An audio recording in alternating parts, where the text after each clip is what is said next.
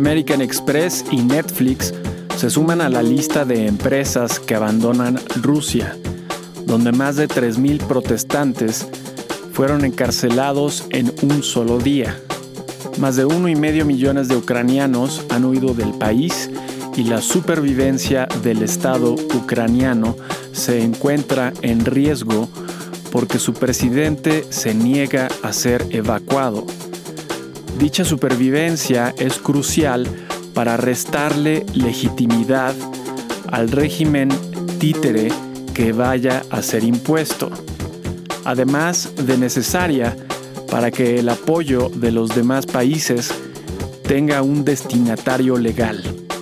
Hoy es el domingo 6 de marzo del 2022 y este es el volumen 3, número 8 del semanario El inversionista.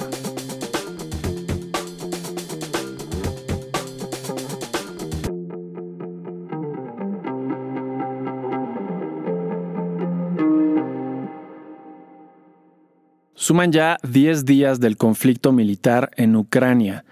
Hay varias aristas que vale la pena mencionar sobre lo que ha acontecido recientemente. Primero, los acontecimientos financieros. A principios de esta semana, la Alianza Europa-Estados Unidos tomó medidas adicionales una de las más notables fue la expulsión de siete bancos rusos del sistema SWIFT. Otra medida notable fue el congelamiento de los activos del Banco Central ruso en otros países.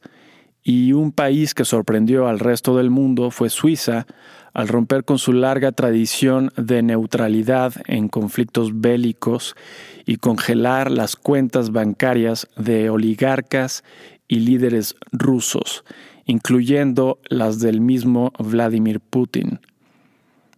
Más empresas decidieron terminar sus actividades en Rusia, incluyendo las petroleras BP y Shell, así como Visa y Mastercard. Todas estas medidas derrumbaron la divisa rusa. Esta semana el rublo se depreció 30% y la bolsa rusa cerró hasta nuevo aviso. En respuesta y para evitar una mayor caída de la divisa, el Banco Central ruso duplicó la tasa de interés de su política monetaria. Segundo, la lucha armada. El ejército ruso siguió avanzando durante la semana, las pláticas con el gobierno ucraniano, que son vistas como una enorme farsa por algunos, han sido estériles. El único acuerdo que han logrado es establecer corredores para la salida de civiles de las zonas de combate. No hay razón alguna para pensar que la invasión se detendrá. Prevemos que la invasión se consumará completamente y que Ucrania se convertirá en una región de inestabilidad política por los siguientes años, como sucede con Crimea. Esto a pesar de los importantes costos económicos que la población y los oligarcas rusos padecerán. Tercero, sanciones y represalias. Todo parece indicar que después de las sanciones anunciadas al principio de la semana, no habrá más. La Alianza Europa-Estados Unidos se ha reservado hasta el momento la sanción a las ventas petroleras de Rusia. Por su parte, Rusia no ha respondido con sanciones a sus contrincantes. En particular, no ha prohibido la venta de petróleo y gas natural, así como otras materias primas sobre las que tiene un importante poder de mercado. Cuarto, efectos económicos. A pesar de que ambas partes siguen permitiendo el comercio de materias primas, el precio del petróleo se ha incrementado considerablemente. La razón principal es la incertidumbre sobre futuras sanciones. Los refinadores titubean en adquirir petróleo ruso y los bancos se niegan a financiar el transporte de las materias primas rusas. Los líderes de Occidente podrían reducir considerablemente estos problemas si se comprometieran públicamente a no afectar con sanciones, sino permitir el funcionamiento normal de estos mercados. Pero como lo mencionamos antes, se han reservado este derecho a pesar de los problemas que ocasiona. Sobra mencionar el impacto inflacionario de corto plazo que tendrán estas alteraciones de los mercados. Consideramos que, en el caso del petróleo, los altos precios no se mantendrán por mucho tiempo, ya que esperamos que los pequeños productores de fracking aumenten su presencia para la segunda mitad del año. Notas de la semana que termina. 28 de febrero al 4 de marzo. En Estados Unidos, el índice de gerentes de compra de la Reserva de Chicago para el mes de febrero tuvo una caída mucho mayor a la esperada, de 65 a 56 puntos, aunque sigue siendo un valor optimista. Los índices de gerentes de compra del sector manufacturero para el mes de febrero tanto de Market como del Conference Board, tuvieron valores similares o ligeramente superiores a los del mes anterior, ambos encontrándose arriba del umbral de 50 puntos y por lo tanto denotando optimismo. Las nóminas no agrícolas para el mes de febrero fueron el dato más claro de la vigorosa recuperación. Se esperaba un aumento de 400.000 plazas y el aumento observado fue de 678.000, una diferencia de más de 50%. De manera congruente, la tasa de desempleo del mismo mes descendió a 3.8% del 4% del mes anterior. Las solicitudes de seguro de desempleo de la semana también descendieron. Los salarios para el cuarto trimestre del año pasado tuvieron un aumento de 0.9% con respecto al trimestre anterior. Las órdenes de fábricas para el mes de enero tuvieron un aumento de 1.4% con respecto al mes anterior, el doble de lo esperado. Y los índices de gerentes de compra del sector servicios para el mes de febrero, tanto de Market como del Conference Board, tuvieron valores similares o ligeramente menores a los del mes anterior, a pesar del relajamiento de las medidas sanitarias por el descenso en contagios y muertes. El testimonio del jefe de la Reserva Federal, Jerome Powell, fue de gran interés y aportó información relevante para los mercados financieros. Primero, expresó que sugerirá un aumento de 0.25% a la tasa de interés de la política monetaria en la siguiente reunión, que será en 10 días. Segundo, reveló el escenario base que actualmente tiene. En este escenario base, la inflación comenzará a bajar sin mayores alzas a la tasa después de un pico ocasionado por el alza en energéticos. Nosotros diferimos de este diagnóstico. Consideramos que será necesario subir más la tasa de interés para ubicarse en una trayectoria convergente al objetivo de 2% de inflación dentro de los siguientes 12 meses.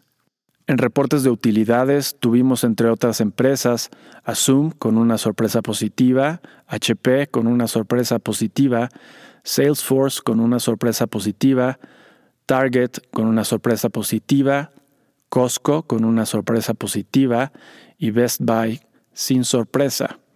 El 52% de las 420 sorpresas fueron positivas, una semana mediocre en reportes de utilidades. Con respecto a la semana pasada, el índice Standard Poor's 500 de la bolsa estadounidense retrocedió 1.27%, el petróleo West Texas Intermediate subió de 91.59 dólares el barril a 115 dólares el barril. Y el oro subió de 1.886 dólares la onza a 1.974 dólares la onza. En México, la tasa de desempleo para el mes de enero fue de 3.7%, ligeramente mayor al 3.5% del mes anterior. El indicador de pedidos manufactureros para el mes de febrero mostró un ligero avance a 52.3 puntos, consolidando 12 meses de valores optimistas. La encuesta sobre expectativas de especialistas del Banco de México para el mes de febrero mostró los siguientes datos esperados.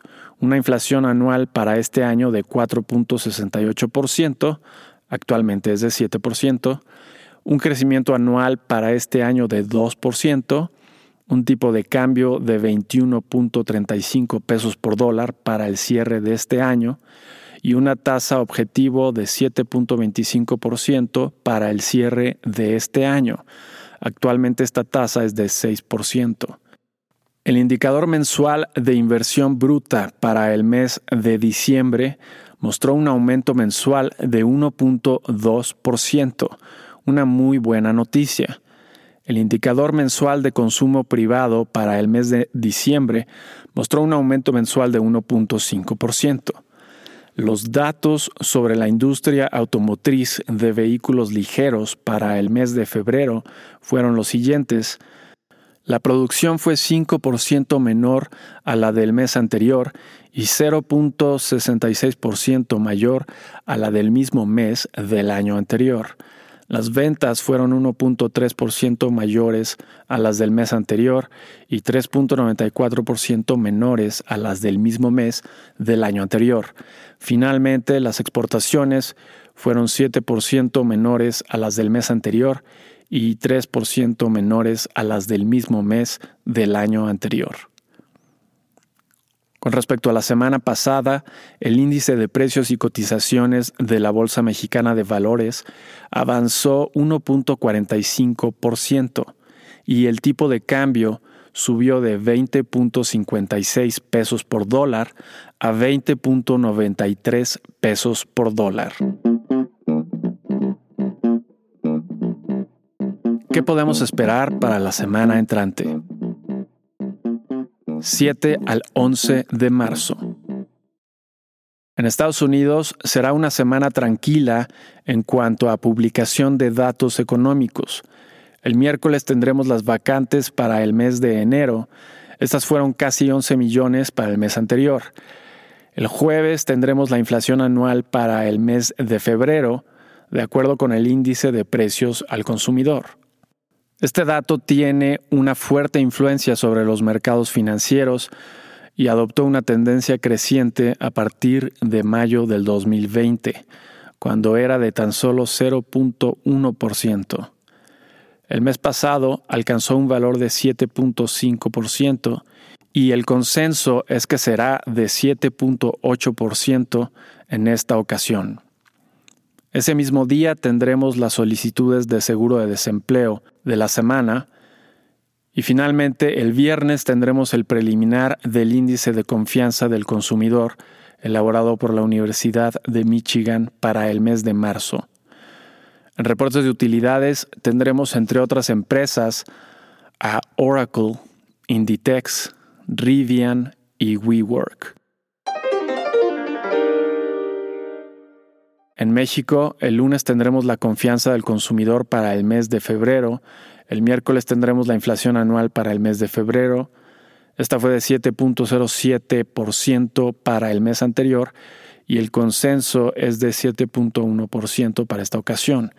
Ese mismo día tendremos los datos de la industria automotriz de vehículos pesados para el mes de febrero.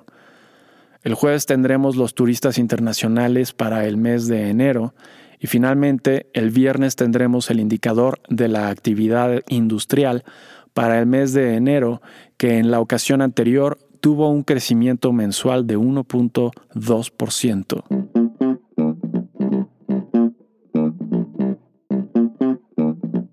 Tips.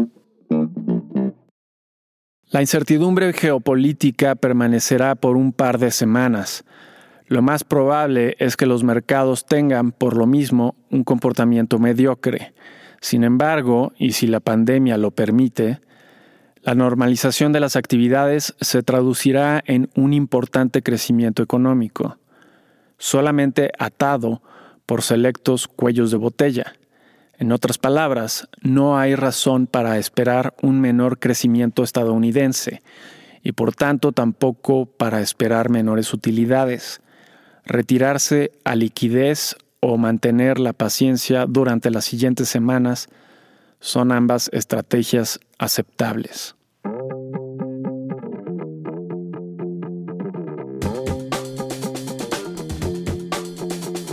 Y eso es todo para esta semana. Si te interesa consultar la versión completa, ver números anteriores o suscribirte para recibir en tu correo electrónico El inversionista en su versión escrita, lo puedes hacer a través del sitio elinversionistaonline.com. Y si te gusta escucharnos, por favor déjanos una reseña donde escuches tus podcasts. Nos vemos la siguiente semana.